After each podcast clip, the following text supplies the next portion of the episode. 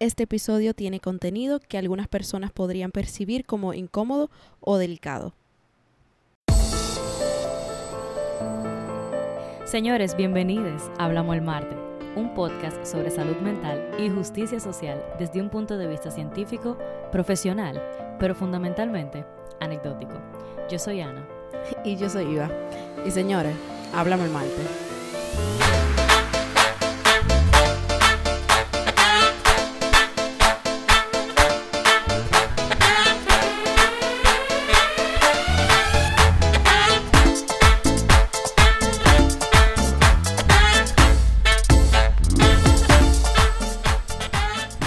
Señores, hoy es martes, bienvenidos de nuevo a otro episodio de Hablamos Marte. Hoy, bueno, no tenemos invitados, es la mala noticia. Sin embargo, la buena noticia es que hoy vamos a hablar de un tema súper, súper interesante que estuvimos conversando, Iba y yo, en estos días, justamente eh, reescuchando los episodios que hemos estado lanzando en esta semana. Y hoy vamos a hablar de privilegio, hoy vamos a hablar de poder, de poder social, de opresión, entre muchas cosas más, y vamos a poder entre todos chequear, verificar, ver qué tan privilegiados somos, estamos en la sociedad, de forma que podamos también entender mucho mejor los temas que se están tratando en esta nueva temporada. Exactamente, y lo primero que vamos a hacer es hacer una pequeña revisión medio teórica de algunos conceptos que queremos aclarar y que a nosotras nos resultaron súper interesantes la primera vez que leímos al respecto y la primera vez que aprendimos y nos sentamos a, a, leer y a escuchar diferentes profesionales en el área y escuchar diferentes personas con experiencias vividas y queríamos compartirlo con ustedes. Como Ana dijo, hemos estado hablando de privilegio, de desventaja, desigualdad y cómo esas cosas pueden impactar entonces nuestra salud mental y cómo hemos ido viendo que cada vez que hay alguna desventaja, alguna desigualdad, pues entonces esto nos indica que efectivamente hay una situación de poder y hay una situación de privilegio que está tomando lugar ahí. Entonces hablamos acerca de poder social y antes de, de empezar a hablar más detalladamente, vamos a dar la verdadera payola aquí, porque la mayoría de los términos que vamos a, a, hablar hoy nos estamos guiando por el libro A Guide to Gender o una guía para el género. Súper chulo, súper sencillo. Es muy, muy bueno. Lo escribió Sam Killerman y explica con lenguaje súper entendible algunos conceptos importantes para la justicia social y todo este trabajo que nos interesa. En este libro, cuando se habla de poder social, se habla de tener la oportunidad de poder alcanzar un resultado deseado en tu vida. Es decir, poder alcanzar las cosas que tú quieres, que tú, que tú quisieras, tus metas, no sé. Exacto. Hasta ahí todo está bien. El problema entra cuando hay un tema de lucha de poder, de desventaja y de opresión de parte del el grupo que tiene poder social a al grupo que tiene desventajas. Entonces, cuando hablamos de opresión, nos referimos a el ejercicio, como ejercer esa autoridad o ese poder social del cual ya hablamos, en una manera injusta. Es usar esas oportunidades que tú tienes y ese poder injustamente. Y esto se da muchas veces porque obviamente cuando un grupo tiene una cantidad de poder desproporcionada, eso inevitablemente limita el acceso que tienen otros grupos a esas oportunidades de las que hablábamos al principio. Y hablamos de opresión y diferencia porque cuando el grupo que tiene poder desproporcionado detecta algo que sea diferente a esas cosas que ellos creen, que piensan, eh, como ellos consideran que deben hacerse las cosas, porque esas cosas pueden desestabilizar o ellos perciben como que pueden quitarles poder, pues entonces eso representa un problema para ellas y obviamente no le va a gustar. Y ahí es donde entra todo el tema que hablamos en la primera semana, donde hablábamos de todo lo que estereotipo, prejuicio, estigma, discriminación. Exactamente. Y la forma en la que funciona este ciclo de opresión es la persona detecta la diferencia o la desventaja del otro grupo, están los estereotipos, prejuicio, discriminación, opresión, y hay un proceso de internalización de esa opresión. Ok, ¿Qué tú quieres decir con eso? Lo que yo quiero decir con eso es que también los grupos que son oprimidos internalizan eso mismo y se repiten, se repiten ese mismo discurso de que, Ah, de que ellos son inherentemente inferiores o que esa diferencia es real o que hay una justificación para esas diferencias o esas desventajas o para el abuso y la opresión. Y la parte de opresión internalizada es súper importante porque hace que incluso las mismas personas que son oprimidas trabajen para quien oprime. Totalmente del mismo sistema al final. Un ejemplo sería cómo eh, sentimos que nuestro valor radica en nuestra productividad. De forma que si no somos productivos, de la forma en cómo se nos exige socialmente, Mm. de manera directa o indirecta, eh, pues entonces eso tiene un impacto en nuestro autoconcepto, en lo que pensamos de nosotros, en las expectativas que ponemos sobre nosotros. Y, y así nos va afectando de forma que nosotros entonces alimentamos ese sistema y somos parte de él y, y somos parte del mismo engranaje porque internalizamos que eso es así. Y si tú no, si tú no eres productivo, tú no eres valioso. Exactamente. ¿Qué es el privilegio, Iva? Hablamos tanto de privilegio, pero es ¿qué es decir que alguien es privilegiado? ¿Qué es el privilegio? Usualmente cuando hablamos de privilegio es para referirnos a ventajas que una persona tiene en la sociedad que no son cosas que se ha ganado, sino que son cosas que tú naciste con eso. Tú no puedes o- evitarla, Exacto, tú no puedes evitarlas, tú, solo las tienes y ya. tú las tienes. Entonces, Una- no es algo que tú eliges, no es algo que tú decides, es algo que tú recibes o no. Se te es dado automáticamente según tu identidad, cómo tú te ves, quién tú eres, dónde estás, dónde naciste, qué familia tú tienes. Entonces, el problema con el privilegio es que prácticamente parte de ese mismo ciclo de opresión y es incluso una herramienta de la opresión. Claro que sí. Y obviamente no es una sorpresa que los grupos que tienen mayor poder, obviamente suelen ser los grupos que tienen mayor privilegio. Y por eso es que para Ana y para mí es tan importante hablar de privilegio y estamos haciendo este chequeo de privilegio como para ubicarnos, porque para nosotros poder hacer el trabajo de justicia social y poder posicionarnos en contra de la opresión y los sistemas de opresión, tenemos que saber cuáles son nuestros privilegios, no solamente identificar nuestras áreas de opresión, sino también identificar cuáles son nuestros privilegios para de esa forma poder redistribuir y utilizarlos en contra de los sistemas de opresión. Sí, porque hemos hablado mucho de cuáles son nuestros puntos de opresión, pero también es, es bueno hacer el ejercicio de someternos a la introspección. Es como evaluar en nosotros mismos cuáles son esas áreas en las que tenemos privilegio o Social. ventajas, exacto, privilegio social o, o ventajas que, Sí, ventajas sociales que otra que nos fueron no. dadas. Ujú, Porque, y, y ni siquiera estábamos conscientes, ni siquiera estábamos conscientes de que, de que se nos dieron por cierta característica que, te- que teníamos. Después porque nos Claro. dimos cuenta que eso era un privilegio, porque nos dimos cuenta que otras personas no podían gozar de eso. Exacto, así es como sucede en muchos de los casos. Muchas veces no nos damos cuenta que tenemos, que tenemos un privilegio hasta que miramos a nuestro alrededor o hasta que algo hmm, amenaza ese privilegio. A, a punto importante, claro que sí, hasta que algo lo amenaza. Ahí Porque- te das O, cuenta. o ni siquiera que lo amenaza, que nosotros percibimos como que lo amenaza. Por eso es que es tan importante para nosotros hacer este chequeo. Entonces, señores, vamos a la parte dinámica de este episodio donde nosotras queremos que junto a nosotras ustedes puedan chequear, ver, verificar cuáles son sus privilegios eh, a través de una serie de preguntas que nos vamos a hacer aquí hoy. Em, Hmm. Así que sin más preámbulo, vamos al mambo. Ay, mi madre. Pregúntame, sométeme. Quiero saber cuáles son mis privilegios sociales. Ok, el primer chequeo de privilegio que vamos a hacer es...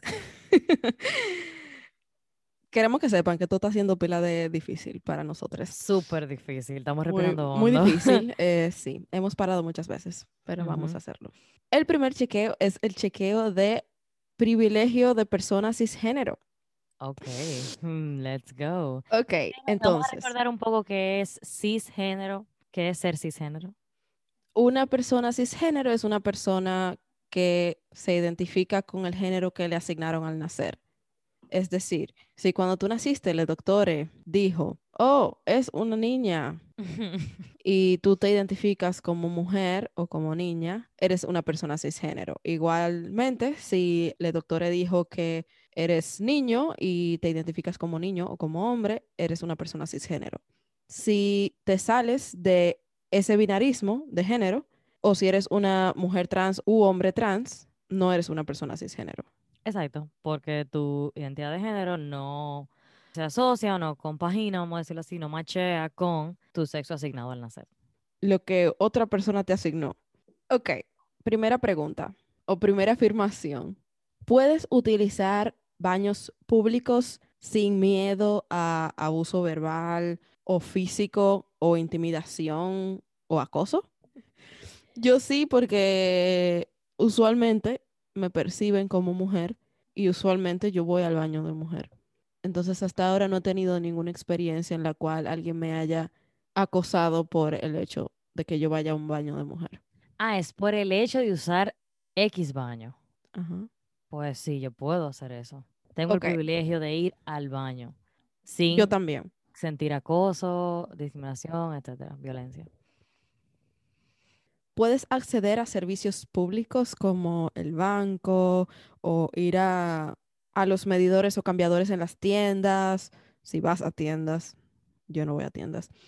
Eh, Yo voy por lado aquí. Sí, sin que te acosen o sin que la gente te mire extraño, sin sentir miedo o ansiedad. Sí, yo podía tiendas calmadamente. Yo también. Bueno, más o menos, pero vamos a continuar. ¿Qué tú quieres decir con eso? Suelte todo ahora. Que, que ahora que lo, o sea, ahora que lo pienso, sí, yo he tenido experiencias en vestidores por la forma en la que me veo, la forma en la que yo expreso mi género. He tenido personas que me han hecho comentarios o que me miran extraño. Mm. Sobre todo cuando yo me rapo la cabeza. Ah, sí. Sí, me imagino. Sí, continuemos.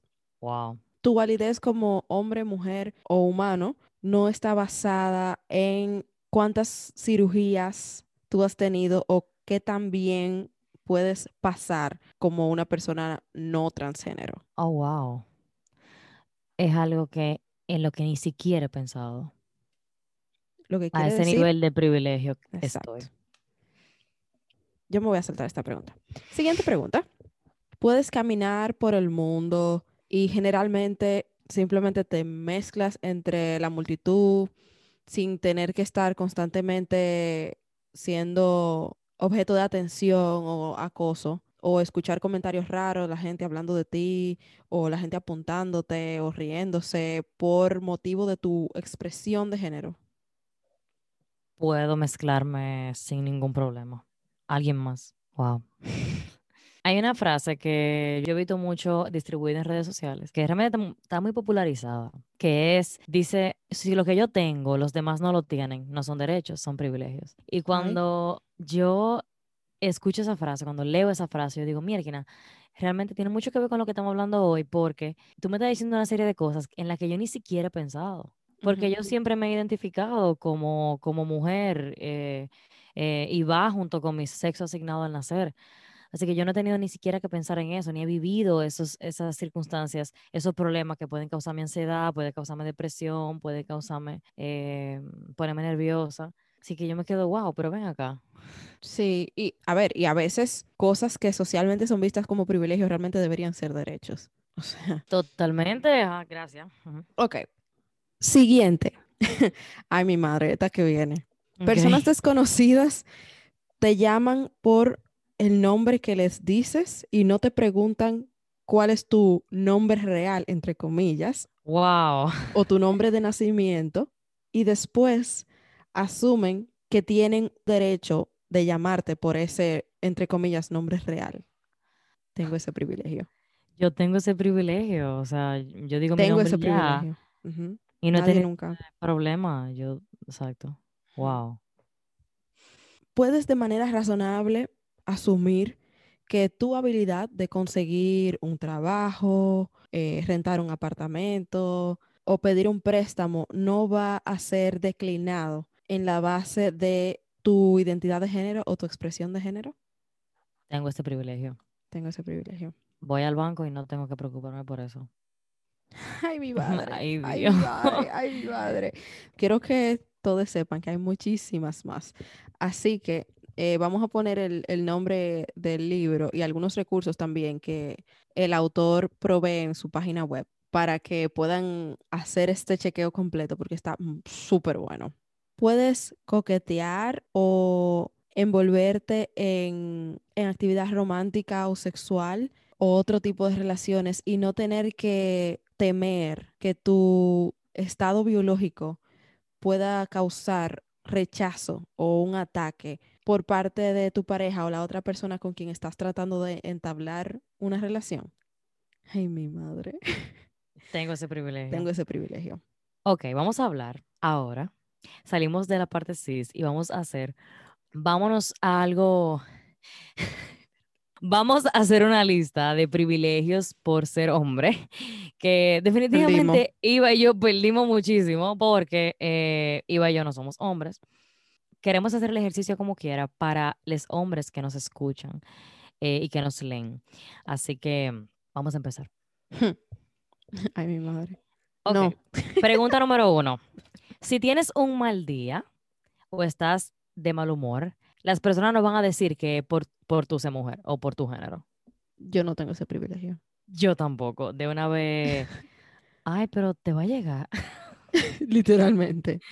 una invalidación total de cómo me siento. Ay, pero mira, fulana está histérica. Ujú. Ok. Puedes manejar un carro mal, conducir un carro mal, y las personas no van a decir que es porque tú eres mujer o por tu género. No sabes las veces que han estado esperando poco de mí en lo que respecta a habilidades de manejo por yo ser mujer. O sea, tú no te imaginas. Definitivamente. Y aquí tú lo escuchas, de que tenía que ser mujer, tenía que ser una tipa que está manejando ese carro. Puedes caminar por la calle en la noche, sole, sin el miedo de que te vayan a violar o te vayan a eh, hacer daño de algún tipo. Generalmente. Sueño, sueño con ese día. De verdad que sí. Honestamente, sueño con ese día. Porque, a ver, hay personas que pueden decir, no, pero cualquiera, en cual, dependiendo del país, porque este país cualquiera te puede hacer daño en Eh. la noche.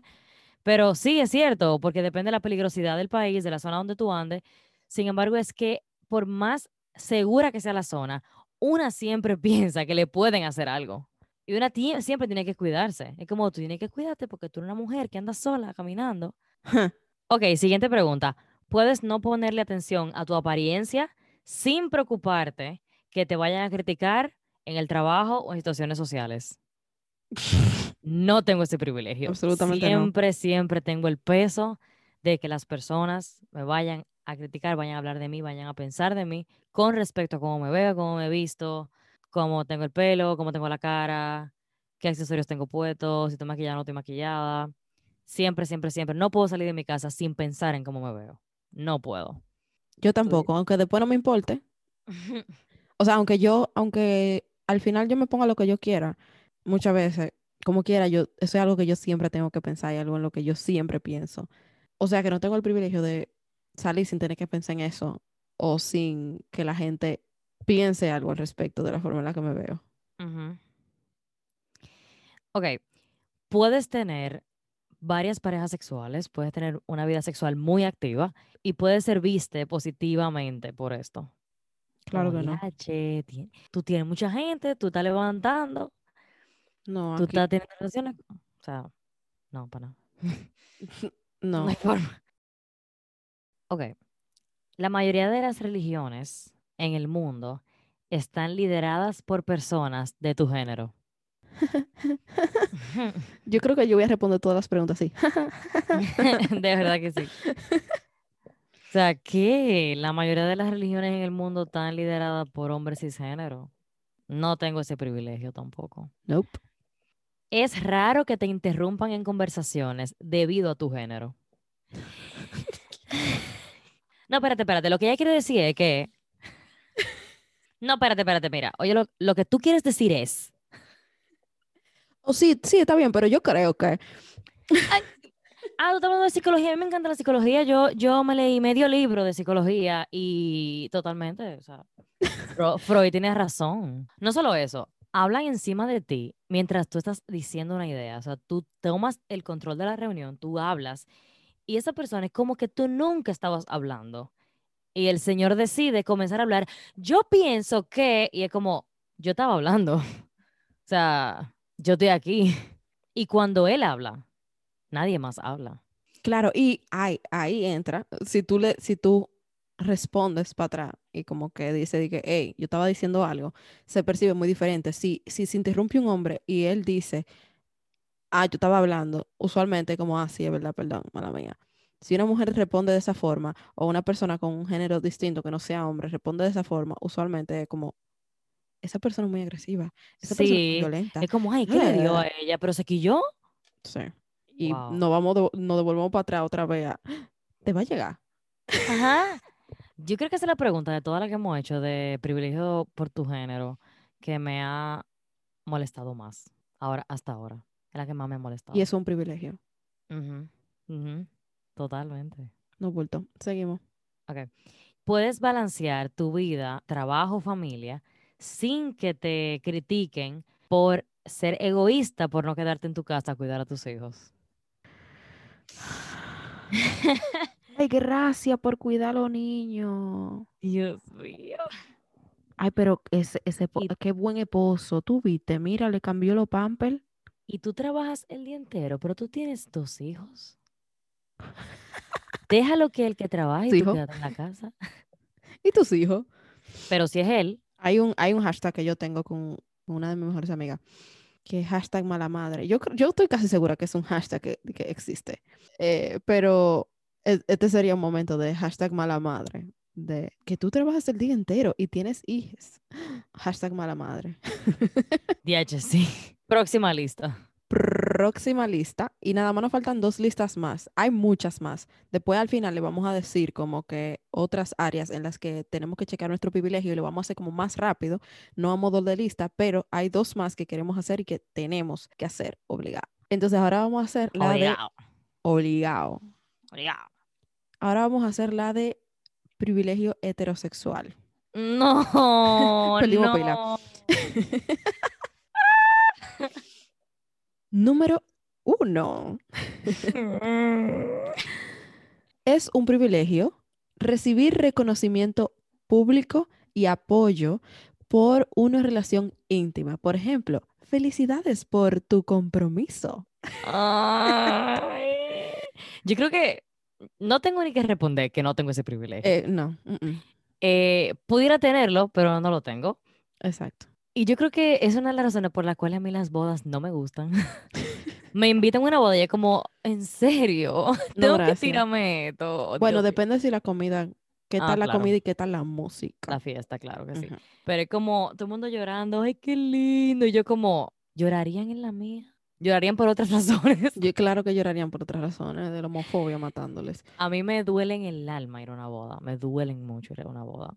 No me gustan porque yo sé yo sé que eso es algo que, contra, tú recibes muchísimo reconocimiento por esto, muchísimo apoyo y en mi caso yo sé que todo es un lío, ¿no? Quiero que ustedes sepan que yo se estoy tratando de darle un abrazo a través de la pantalla y casi rompo el escritorio con todo. Vamos con la número dos.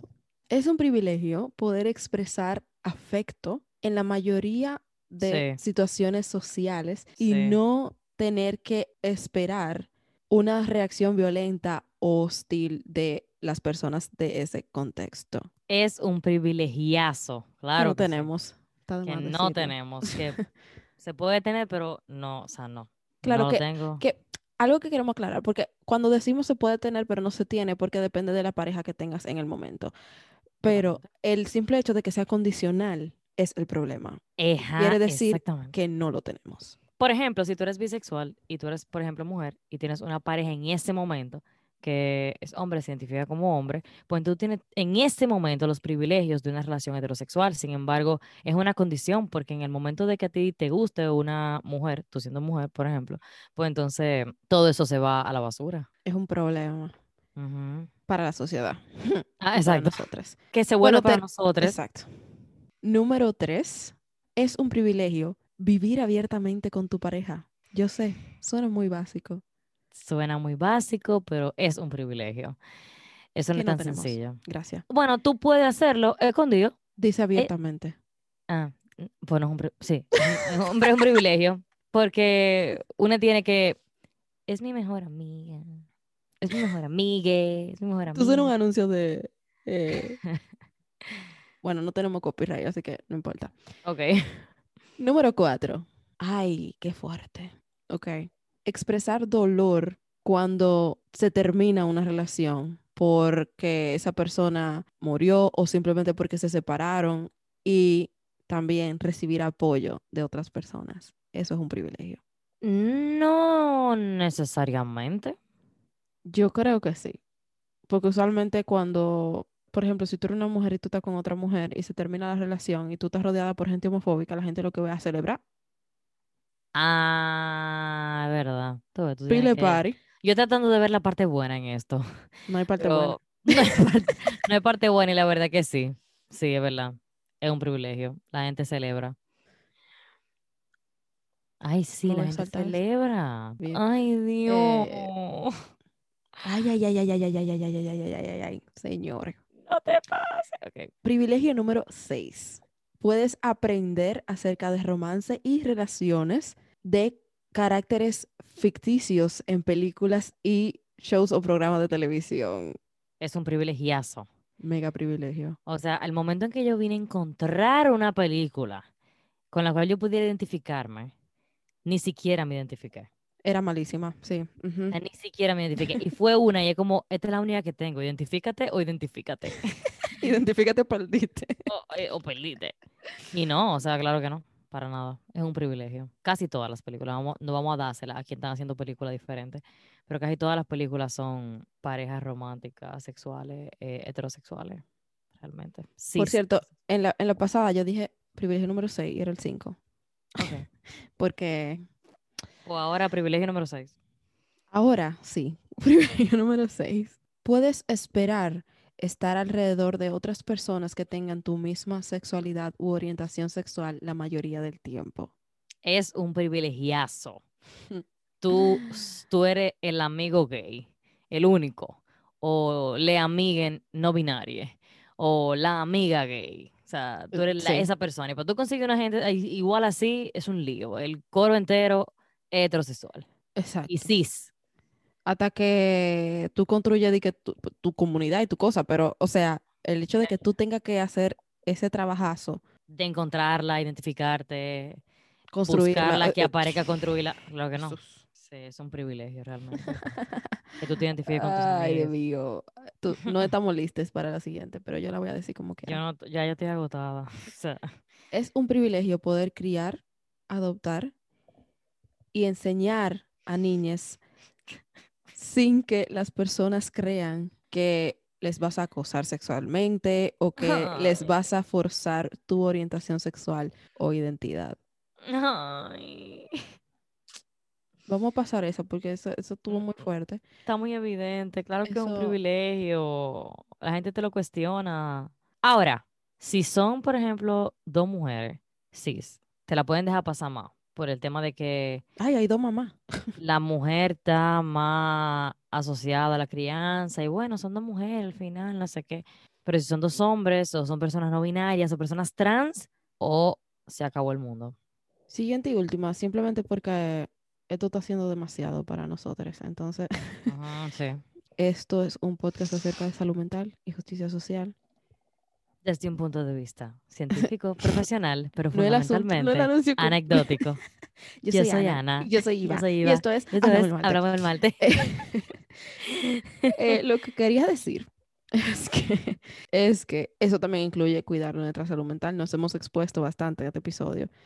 Sí, Y vamos a anunciar así porque tenemos que con todo y todo, aunque uno se someta, también tiene que... protegernos. Señores, vamos, vamos a respirar.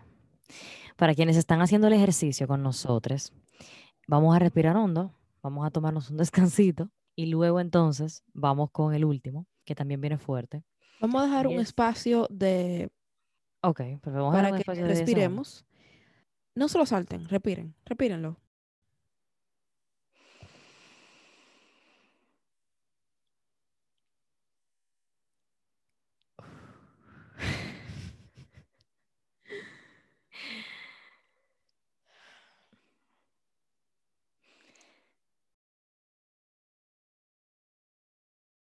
Ok, entonces nuestra última lista es en privilegio blanco. White privilege.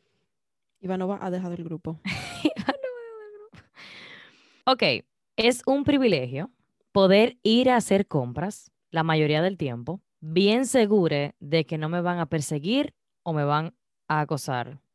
Yo diría, o que me van a entrar a la tienda. En este caso, seguridad, etcétera, que van a estar con el ojo encima de ti. Yo tengo ese privilegio. Un ejemplo que se me ocurre es yo fui con una de mis mejores amigas y mi ahijado a un supermercado muy conocido en Santo Domingo y parece que no veíamos, tú sabes, somos, los tres somos negros, entonces la persona que estaba de seguridad literalmente nos paró en la puerta y no nos dejó entrar. Yo no sé si esta persona pensaba que íbamos a entrar a pedir con, con el, con el niño o qué era lo que la persona estaba pensando, pero no nos dejaron entrar. Dios mío. Y al mismo tiempo que seguían dejando entrar y que gente blanca a la tienda, no bulto. La gente cree que, que eso no pasa en Santo Domingo, en verdad. Y hay muchísimas, muchísimas experiencias, no solamente con supermercados, con discotecas, Sí, con uff, restaurantes. muchísimo. que no solamente que se junta, hablando de interseccionalidad, se junta el tema de raza con el tema de clase. Porque si me Sí. veo muy arrancada o si me veo, no sé, de, de cierta forma o parece que, ay, que es de, de una clase socioeconómica baja, pues inmediatamente es como que no, no te vamos a dejar entrar. O te vamos a perseguir en la tienda. Me han perseguido en tiendas para ver si yo voy a robarme algo o si yo voy a coger algo o si simplemente para decirme, "Eh, tú no tienes dinero para comprar aquí tú vas a comprar algo, porque como que, y yo, eh, ya no. Exacto. o sea, ¿qué? Ahora que te hablas de la discoteca, Iva, a mí me ha pasado, es un privilegio que yo tengo. A las discotecas es difícil, por ejemplo, que no me dejen entrar, dependiendo cómo estoy vestida, pero por mi color de piel no me va a pasar eso. Sin embargo, mis amigas son negras. Entonces, yo fui una vez, una de las tantas veces que pasó eso, que yo iba con mis amigas eh, a discoteca de cierta clase social en la ciudad. Y cuando intentábamos entrar, me dejaban entrar a mí solamente y a ellas no Ok, el mismo grupo, la misma ropa, la misma edad, todo. Y me dejaban entrar a mí y a ellas la dejaban afuera. Tú sí, ellas no. ok, seguimos. Siguiente privilegio. Si tengo poca credibilidad como líder, puedo estar segura de que mi raza no es el problema. Puedo estar segura de que mi raza es el problema. O Yo sea que no, no tengo ese puedo- privilegio. Yo puedo estar segura de que mi raza no es el problema. No pienso en eso como si fuera un problema de por qué la gente no me toma en serio o no tengo credibilidad. Sueño con el día. Que eso pase. Ok, esta está buena. Puedo escoger coberturas o banditas o curitas en color piel y encontrarlas en un color que puedan ser mm, similar a mi color de piel. No, Sí, no. Usualmente cuando la gente dice, ah, color piel, le di que blanco. blanco, crema Exacto. claro. Ujú. Mm, No, yo me acuerdo incluso que la primera vez en mi vida que yo vi una curita que tenía mi color de piel fue hace menos de un año. Y fue algo que yo noté inmediatamente. O sea, yo me di cuenta inmediatamente. ¡Ah! Una curita marrón. Yo literalmente se lo dije a la persona que me puso la curita. Ay, Dios mío, es un privilegio sasazo. Mis curitas siempre se han mezclado con mi color de piel. Y más que, porque, ok, porque también podemos, la gente va a estar como que, ¿qué me importa a mí si la curita hace lo mismo? O sea, el color que sea.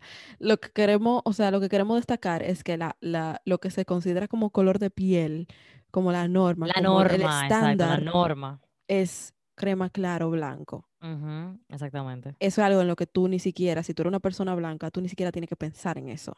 Y el mismo acceso a medicina, por ejemplo, las curitas son blancas. O sea, el sí. acceso, las personas que acceden a servicios de salud son personas blancas normalmente. Personas negras no Así tienen mismo como las personas, así mismo como las personas que pueden acceder a ejercer como proveedores de salud. Sí, pero eso, eso es otra ramificación. Wow. Siguiente privilegio. Puedo estar segura de que si necesito asistencia legal o asistencia médica, mi raza no va a a ser un problema para acceder a esto. No tengo ese privilegio. Yo tengo ese privilegio. Ni lo he pensado. Lo estoy pensando ahora. Hay incluso estudios que hablan de algo tan básico como la cantidad de tiempo que dura un médico con una persona negra versus con una persona blanca. Sí, eso lo habíamos hablado en el Sí, en el episodio con Ru, la cantidad de tiempo, el grueso de expediente, eh, el tipo de tratamiento que se elige, y todo esto asumiendo de que tú realmente puedes llegar a acceder a, a los servicios o tratar de acceder, que muchas veces ni siquiera podemos llegar ahí. Exacto. Ay, no. Siguiente, siguiente privilegio. Si algún día o semana o año de mi vida me ha ido mal, está saliendo mal, estoy teniendo problemas, no tengo que preguntarme si cada episodio negativo o situación tuvo por algún lado algún prejuicio racial o tuvo que ver con prejuicios raciales. Eso fue porque yo soy negra, eso fue por esto. Esa es una de las primeras preguntas. Siempre, esa es una de las primeras preguntas. Y usualmente la respuesta es sí. No solamente que yo tengo que pensar al respecto, sino que usualmente es el caso. ok, ¿O no? es un privilegio esto. ¿Puedo preocuparme sobre el racismo y hablar de racismo sin ser viste como una persona que solamente se interesa por sus problemas o egocéntrica? ¿Por qué que tú haces, por qué que todo para ti tiene que ver con raza? ¿Por qué que eso no tiene nada que ver con racismo? Ahí va tú con el tema de ra- del racismo, no sé qué. Claro que Eso no. Ni siquiera tiene que ver con eso. Yo no, no, yo no tengo ese privilegio.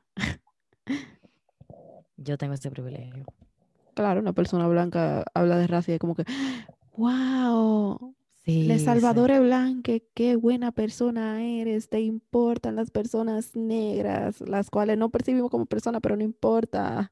Total. Ah, Totalmente, una persona blanca puede hablar de, de racismo y ser considerada como, ¡Ah! qué brillante, qué como, No, y el hablar de racismo y tomar la plataforma y hablar de racismo puede ser racista. claro, O sea, puede ser racista, puede ser esta idea de yo voy a salvarles, yo soy la persona que sabe de esto y, y- y tengo una voz y bueno, pues ya, por favor, ya. sí, por favor, ya. Ya para cerrar, simplemente vamos a leer una pequeña lista, que por pequeña, realmente no es pequeña, pero es pequeña en el sentido de que no la vamos a desarrollar como hemos desarrollado las cuatro que ya desarrollamos. Y es simplemente de algunos componentes de nuestra identidad que, tomando en cuenta que estamos hablando de interseccionalidad, de, de opresión, de privilegio, etcétera, son cosas que tenemos que siempre pensar por la misma razón que dijimos, para poder, sí, muy bien, identificar nuestras áreas de opresión, pero al mismo tiempo responsabilizarnos de nuestros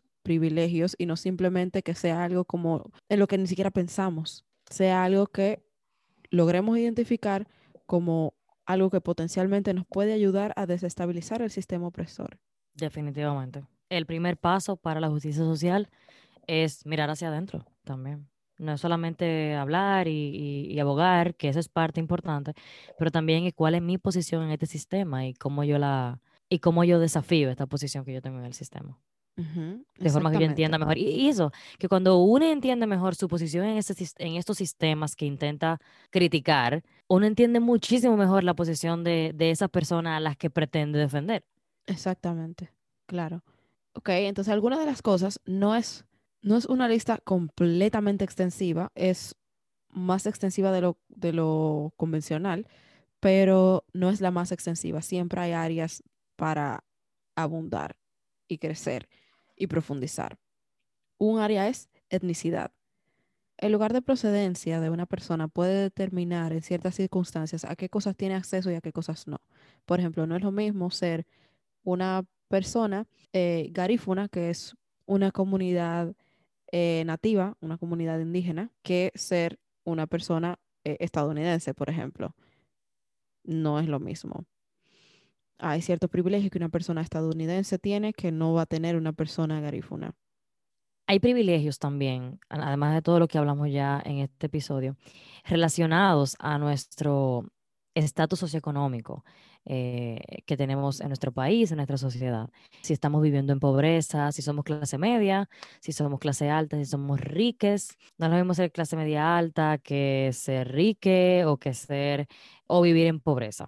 Y claro, puede, ser, puede sonar evidente hablar de recursos económicos y privilegios y poder, pero no, es solamente el dinero, el dinero es, es una parte importante de ese privilegio, de depende de la clase socioeconómica en la que estás, pero hay una serie de elementos también que vienen con haber crecido en cierto estatus socioeconómico. Claro, y, y, son esas mismas cosas que estábamos hablando, de, de cosas que no pensamos quizás. Por ejemplo, en muchas áreas yo tengo privilegio de clase, aunque mi mamá se haya fajado y haya tenido que trabajar prácticamente todos los días de la semana, más de 12 horas al día, para que yo pudiera tener acceso a educación y comida, yo no puedo ignorar el hecho de que hay muchas otras personas y muchas otras madres que hacen lo mismo y como quiera no pueden acceder a lo que mi mamá sí pudo. Totalmente, totalmente. O sea, hay personas que trabajan todos los días, todo el tiempo, y como quiera, el sistema no les permite ganar suficiente para poder proveer comida, eh, acceso a salud y educación. Total, total, total. Si yo simplemente me quedo en el, bueno, eh, tú sabes, yo no, no crecí en un, en un, entorno con personas ricas y, wow, mi mamá trabajó pila y si mi mamá dejaba de trabajar, en verdad yo no iba a comer, pero... Yo creo que tiene mucho que ver a lo que tú tienes acceso, porque... Exacto. En el caso, aquí en República Dominicana también está la idea errónea de que si tú eres empleada, pues ya, tú eres clase media pero depende del tipo de empleado, porque mis padres siempre fueron empleados, nosotros no tenemos tierra, no tenemos nada, o sea, no, no, no vinimos como de una riqueza así para nada, todo lo que yo tuve el privilegio de acceder a ha sido por el trabajo duro de mis padres también, de ser empleados, pero que han podido ir trabajando duro, duro para conseguir cierto sueldo. Entonces, son empleados, pero al final yo tuve acceso a muchísimas cosas. Eh, exactamente, exactamente que otras personas que también tienen su vida entera siendo empleadas, como quiera, no, no se les permite acceder. No, pues, exactamente. Hablamos también de raza. Y dentro de raza yo quiero incluir el tema del colorismo. Ok. ¿Por qué? Porque sí, yo soy una persona negra. Ahora, en una habitación llena de personas negras, si yo soy la persona que tiene el tono de piel más claro, aunque, seas, aunque sea negra, el sistema me otorga privilegios por ese tono de piel más claro. ¿Por qué? Porque se acerca más a lo blanco. Sí. Que es la norma. Que es lo que tiene el poder. Entonces yo no puedo simplemente decir, soy negra y punto, sino que yo tengo que también reconocer el hecho de que por tener una tonalidad de piel más clara, hay privilegios que vienen con eso. Dentro de eso también está el tema de de otras cualidades fenotípicas, por ejemplo, el tipo de pelo. Hay personas negras que tienen pelo lacio. Pelo lacio, sí. Eh, hay personas negras que tienen nariz fina, boca pequeña, y la diferencia en labios en la sociedad es totalmente es totalmente diferente. Es totalmente diferente. hay personas negras con ojos el pelo lacio, mira. Hay, hay personas negras con, con ojos claros. O sea que dependiendo, creo que hablamos de esto también, que dependiendo de tu proximidad a, lo blanco, eso te da o te quita privilegios. Entonces, dentro de mi análisis y dentro de yo reconocer mis áreas de opresión y mis áreas de privilegio, como una persona negra, tengo que reconocer el papel que juega el colorismo y los privilegios que eso a mí me da. Porque si no lo reconozco, entonces no estoy haciendo nada. Hay también privilegios relacionados a nuestra nacionalidad. Eh, y no solamente tu nacionalidad, de donde tú eres, si tú eres estadounidense, tú eres de algún país europeo, hmm. o si tú eres de la India, de Bangladesh, si eres de Uganda, si eres de Panamá, Puerto Rico, República Dominicana. Es muy diferente. Y también no solo eso, sino tu estado de residencia, nacionalidad en, en un país específico. Y obviamente eso siendo extremadamente importante en el contexto específico de República Dominicana, donde tenemos un grupo de dominicanos de ascendencia haitiana que viven en la patridia. Totalmente. o sea... El privilegiazo de... Tenemos la misma etnicidad, o sea, son personas dominicanas. Son sí, son dominicanas. son personas dominicanas, pero que no tienen la nacionalidad, no tienen, eh, eh, como se dice, los papeles. El papel, ajá. ¿Qué puede hacer una persona en República Dominicana sin papeles. Imagínate. Trabajar sin, Sin, sin poder parar, reclamar nada, sin poder reclamar nada, sin poder eh, muchas veces tener acceso sin poder negociar sueldo. O sea, eso O sea, ¿para qué, ¿para qué a ti no te piden una cédula?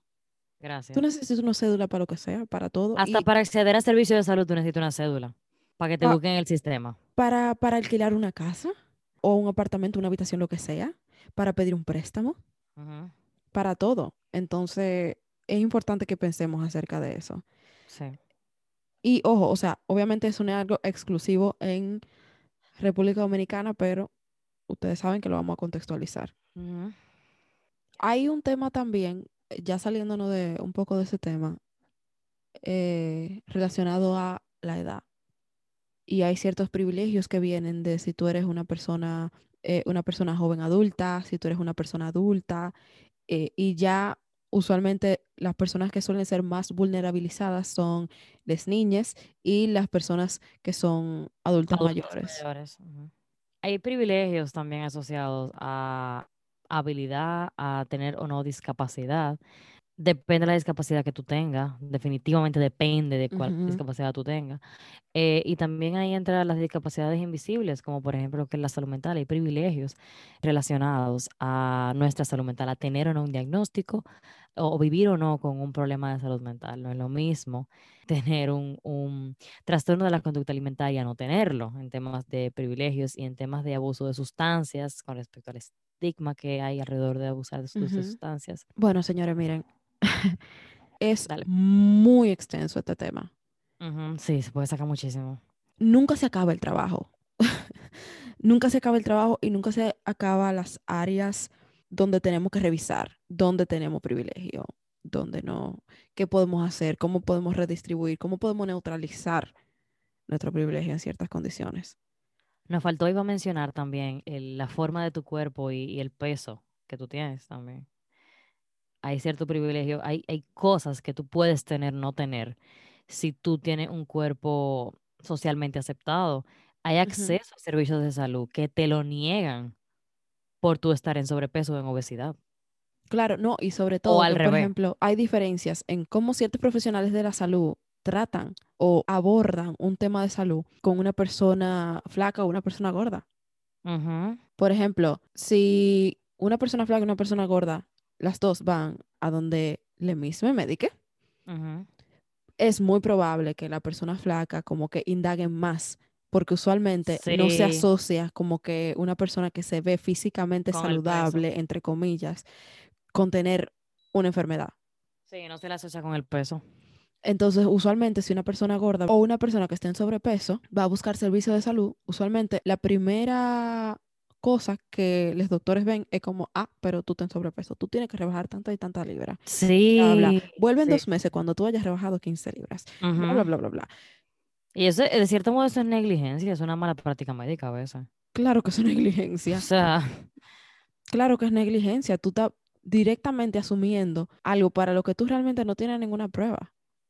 Tú deberías hacerme las mismas preguntas y hacerme los mismos exámenes e indagar las mismas cosas conmigo, sin importar mi peso. exacto, la forma de tu cuerpo. Vamos a cerrar, vamos a cerrar, por favor, ya. Ana y yo estamos explotadas. Ajá, exacto. Sabemos que le tiramos mucho contenido, Sí, es demasiado. ha sido mucho.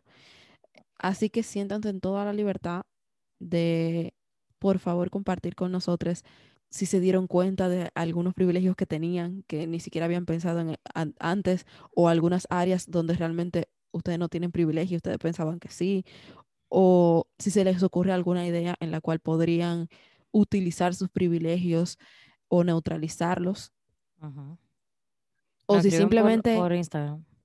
exacto, o si simplemente entraron en una crisis de, identidad, como, ay, mi madre, pero yo no sabía, y pasar. estás aquí como, ay, Dios mío, hay demasiadas aristas y demasiadas intersecciones.